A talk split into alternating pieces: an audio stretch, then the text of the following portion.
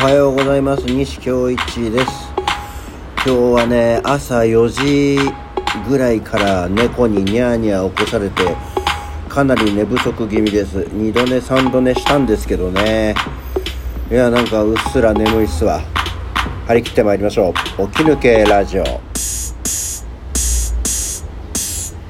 はい、改めましておはようございます。西京一です。8月4日6時31分起き抜けラジオでございます。いやそんなわけでねあのなんか朝からニャーニャーニャーニャー起こされてなんだろうと思って。なんかこうそしたらあ廊下の扉が閉まってて向こう行けなかったのねと思って開けてもニャーニャーニャーニャー泣いてて。何よと思ってもう仕方がないのでご飯をあげたらご飯が食べたかったようですね。まあ普段よりちょっと早い時間に起きてご飯まあそういうのもありますからいいんですけど。いやーよくなくてもう本当に寝不足。いつもより2時間ぐらい早めに起こされまた寝たりはしましたけどねっていう感じです。まあ猫あるあるってとこでしょうけど。そんなわけでですね昨日は私はこんな音楽を聴いてきたよっていうあのラグタイムの話を最後してましたけどラグタイムはあの何だっけあのいろいろその後調べたらラグタイムの流れから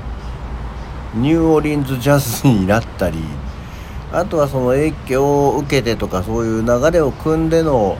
ルロイ・アンダーソンという人の名前が出てきたりしてあなんかこう遡り気味で同じような系統が好きだったんだなと。いうことが分かりました。なるほど。そういうことね。えーと、あのスコット・ジョップリンという、えー、ラグタイムの方はですね興味があればそういうのも聞いてみたりしていただければ良いかなと思います。でそんなわけでですね今日は引き続き音楽の話であの以前に子供たちがあの童謡を知らないっていう話をちょろっとだけしたと思うんですけどどのぐらい知らないんだろうと思って昨日ですねあの子供2人にあの曲名を次々上げて「知ってる知ってる?」っていう話をしながらしたらですね上の子はまだそれでもそこそこ知っててやっぱり保育園で歌ったとか聞いたっていう話をしたんですけど下の子はやっぱりね意外と知らないでもこう例えば「赤い靴」だったり「我は海の子」だったり「叱られて」とか「えー、焚き火」とか。なんかなんとなく「いや大体知ってるでしょ」みたいな曲を知らないですよね。うん、っていう感じでまあ「アイアイ」とかになるとまだ知ってるあのあんま歌えないけどぐらいな感じ。でチューリップとかも知ってる、とかなんですけどね、うん、そういうのがあってへえって思ったんですけど別にそれはなんか知らないことによっていや教育がとか日本の伝統文化がとかっていうことを言うつもりはさらさらないんですけどやっぱりなんか自分の感覚で童謡とかってまあなんとなく知ってるじゃないですか。だから例えばそれをネタにした替え歌だったりとかねダジャレだったりとかっていうのを披露した時に知らないからきょとんとされちゃうんだよねと思ってそっか童謡となんかねこうわらべ歌的なものを知ってるもんだと思って替え歌にしたりしてもきょとんとされるのはお父さんのギャグがつまらないんじゃなくて知らないからなんだなっていうのが分かったわけですよ。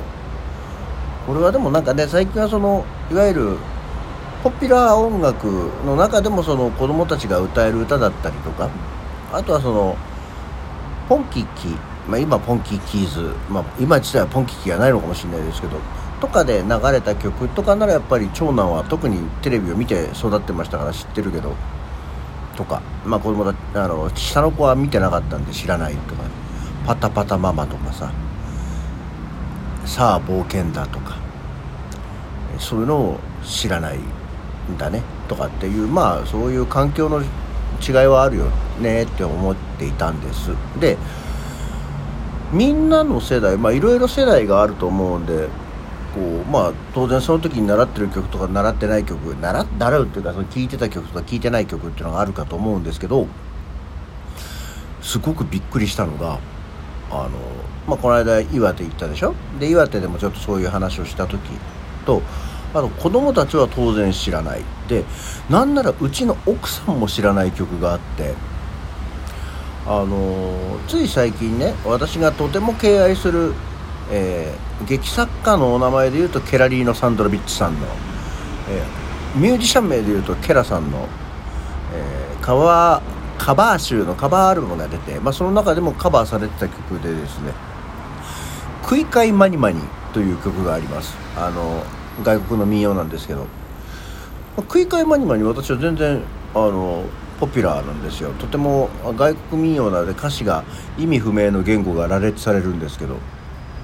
で「クイカイマニマニ」と確かに多様なこう意味不明の曲のあの民謡あったよなと思って調べて思い出したのが「サラスポンダ」「サラスポンダ」ね「クイカイマニマニ」っていう曲と「サラスポンダ」という曲歌。私は全然両方ともポピュラーですしまだ今でも全然歌えるんです。あの意味不明の歌詞が意味不明なままに。ただ本当に誰も知らなかった。うちの奥さんは私と一個違いなんですけどだからこれも地域的なものなのかもしれないですけどね。何それ？だったし盛岡の役者さんたちも全然知らないと。ねまあ、ちょっと下ですよ。ちょっとかなり下か。まあでも10年とかの差がこう開いた下の人も知らない。で当然子供たちも全く知らないっていうことがあってただケラさんはカバーしてるぐらい知ってるわけですよ。クイカイマニマニ多分サラスポンダもご存知でしょう。っていうところがあって、えー、まあ今これを聞いてる数名の方々よ。あのツイッターでも結構ですしお便りいただいても結構なんですけどサラスポンダとクイカイマニマニご存知でしょうか？ご存知ないでしょうか？ちょっと確認したいと思います。それによっていやそういうのってさその子供の音楽教育までいかない。例えば保育園にしても幼稚園にしてもあとはま小学校の低学年とかにしても時代と地域によってそんなに音楽のあの内容って変わるのかね？と思ってびっくりしました。そんなに知らない。だってさ「クイカイマニマニマニマニダスキー」「クイカイコー」「クイカイカム」だしサラスポンダサラスポンダサラスポンダレッセッセだし知らないかと思っていやもう人前でうかつに子供の時の歌が歌えないなと。歌ってたっていいですけど共感されないなんか謎の歌を急に歌い出すってことになるんだろうかと思ってほやーんとします。という今日は子供の音楽の歌。あいい時間になってきましたね。っていう感じでした。あまだまだベランダスタジオも過ごしやすいですけど今日はなんかもう日本昨日暑かったんだってね。あのー、特に新潟は39度であの今日も日本全国あちこちがすごく暑いですよっていうこう全国の最高気温と最低気温みたいなのが出てましたけど沖縄が日本で一番最高気温が低いのね。北海道より沖縄の方が過ごしやすいあの今日だそうですよ。なんかみんなもう沖縄に秘書に行こうぜ。あの今県を挙げて大変になってるそうですけど。あと沖縄が32度とかなんだよね。で北海道が35度とかどういう状況なんだ日本。おかしいだろ日本。夏の開催を反対します。そんなわけで